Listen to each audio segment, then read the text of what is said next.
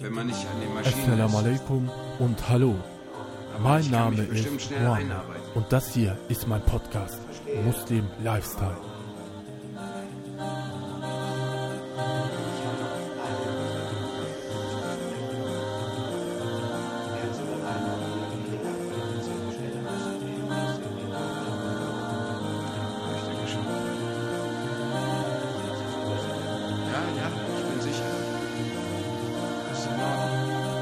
Dies ist Episode 1 und unser Thema heißt heute Gewöhn dich nicht an das. Gebet. Dieses so paradox klingende Thema werde ich dir genauer erklären, aber zuerst möchte ich dir eine kurze Geschichte erzählen.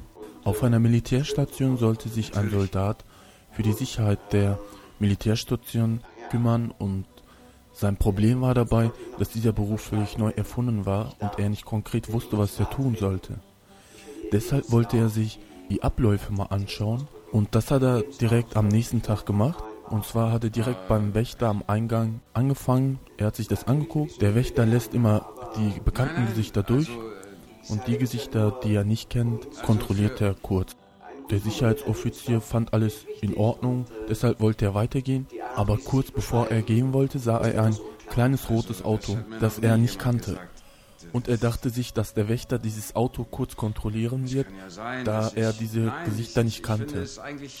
Aber so war es nicht. Der Wächter winkte zu und ließ sie durchfahren. Dann ging der Sicherheitsoffizier zum Wächter und fragte ihn, wer das gewesen war. Und der meinte nur, das weiß ich nicht. Ich habe keine Ahnung, aber sie kommen jeden Tag.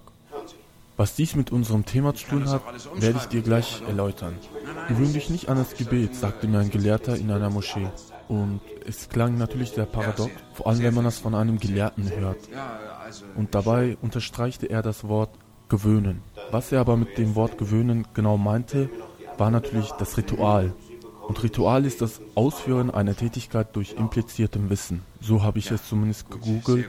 Als Beispiel für impliziertem Wissen ist, dass wenn jemand halt etwas liest, dass er dann das Alphabet beherrscht. Und man erlernt Regeln, die man so verinnerlicht, dass das Bewusstsein es quasi autonom durchführt. Man muss nicht aktiv dafür was, etwas tun. Ich werde dir jetzt in ein paar Minuten die Vor- und Nachteile erzählen, die Funktion des Rituals und wo es sinnvoll ist und wo nicht. Kurz zu den Vorteilen. Sie geben Halt und Sicherheit. Wir wissen, was passiert, wenn wir es tun, durch Erfahrung. Ein Ritual entsteht ja, wenn man es immer wieder tut. Und dabei machen wir halt eine gewisse Erfahrung. Und deshalb können wir vorausschauend sagen, was passieren wird. Und wie gesagt, es läuft quasi autonom. Ähm, es fällt uns deshalb leichter.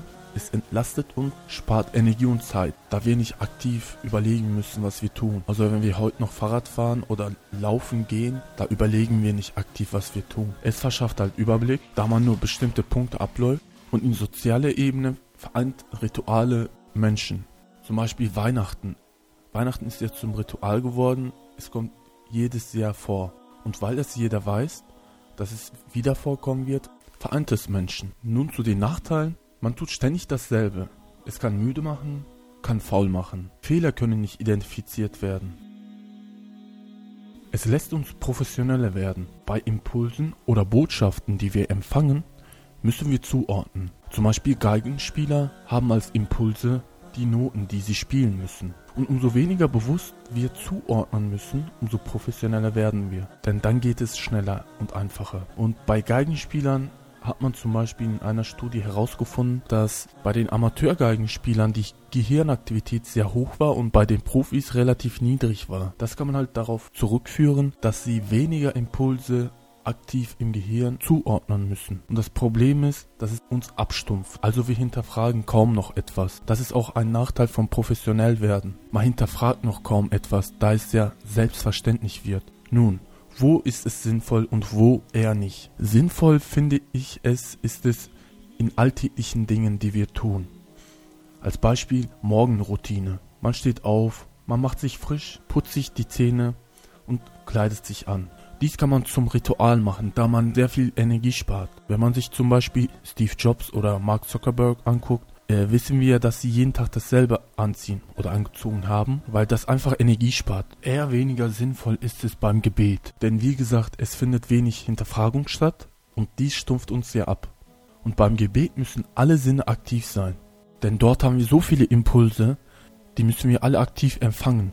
Dass man fünfmal am Tag betet, ist natürlich ein Ritual so an sich. Jedoch während des Gebets, wenn wir die Suren lesen, wenn wir äh, die Bewegung durchführen, muss alles aktiv sein, möglichst aktiv sein. Denn das Gebet ist eigentlich nicht immer dasselbe. Denn ich dachte mir eines Tages, wir beten ja jeden Tag dasselbe. Aber dann am selben Tag fiel mir auf, das ist gar nicht so. Denn der Mensch ist ja wie Wasser. Es verformt sich jeden Tag, es ändert sich jeden Tag. Jeden Tag ist man in einer anderen Fassung, jeden Tag hat man andere Stimmung, andere Impulse von außen. Denn der Mensch ist ja nicht jeden Tag gleich. Mal geht es dir gut, mal nicht. Mal hat man weniger Glauben und mal mehr. Und wir haben jeden Tag andere Inputs. Und das Gebet formatiert uns immer wieder. Was wir bewusst wahrnehmen und was wir unbewusst wahrnehmen, sind zweierlei Dinge. Das unbewusst wahrgenommene ist natürlich um Vielfaches mehr. Vor allem werden diese Impulse oder Inputs verarbeitet im Gebet und formatiert, auch wenn es unterbewusst abläuft. Deshalb gibt es ja auch eine Überlieferung, wo halt sinngemäß gesagt wird, bete so, als wäre es dein letztes Gebet. Oder in mehreren Koranstellen ist das Beten verboten, wenn man zum Beispiel betrunken ist. Diese stehen in Aya Bakara 219, Nisa 43 und zuletzt bei Maide 90. Aber bevor wir enden, zurück zu der Geschichte am Anfang. Wenn wir den Wächter als unsere Wahrnehmung sehen und das kommende Auto als einen Input, können wir im übertragenen Sinne sagen, dass seine Handlung ein Ritual war. Es war eine rituelle Handlung, da er dieses Auto jeden Tag gesehen hat, hat er aufgehört zu hinterfragen. Und es könnte ein potenzieller Gegner sein, der sich einfach hineinschleicht. Und so ist das beim Gebet. Da können wir die potenziellen Feinde nicht identifizieren und eliminieren. Und zum Abschluss kann ich sagen, sehr wohl Rituale, jedoch sind sie nicht im Gebet erwünscht. Es ist nicht nur beim Salah gemeint, beim Namaz, sondern auch beim Fasten oder bei anderen Sachen. Das kann man sehr allgemein sehen, denn das Spektrum Gebet ist ja sehr breit. Und deshalb können wir sehr gerne Rituale im Alltag entwickeln, jedoch nicht im Gebet. Also versuch dich demnächst mal selbst zu beobachten, auch wenn es zum Teil zum Ritual geworden ist. Versuche es zu eliminieren. Lasst uns versuchen, durch Ihlas, wie die Propheten oder wie die Gefährten zu beten. Besuche und unterstütze mich auf Instagram oder Facebook unter Muslim Lifestyle Podcast und schreib mir deine Fragen oder Anregungen. Abonniere und bewerte diesen Podcast. Die Menschen sind am Schlafen.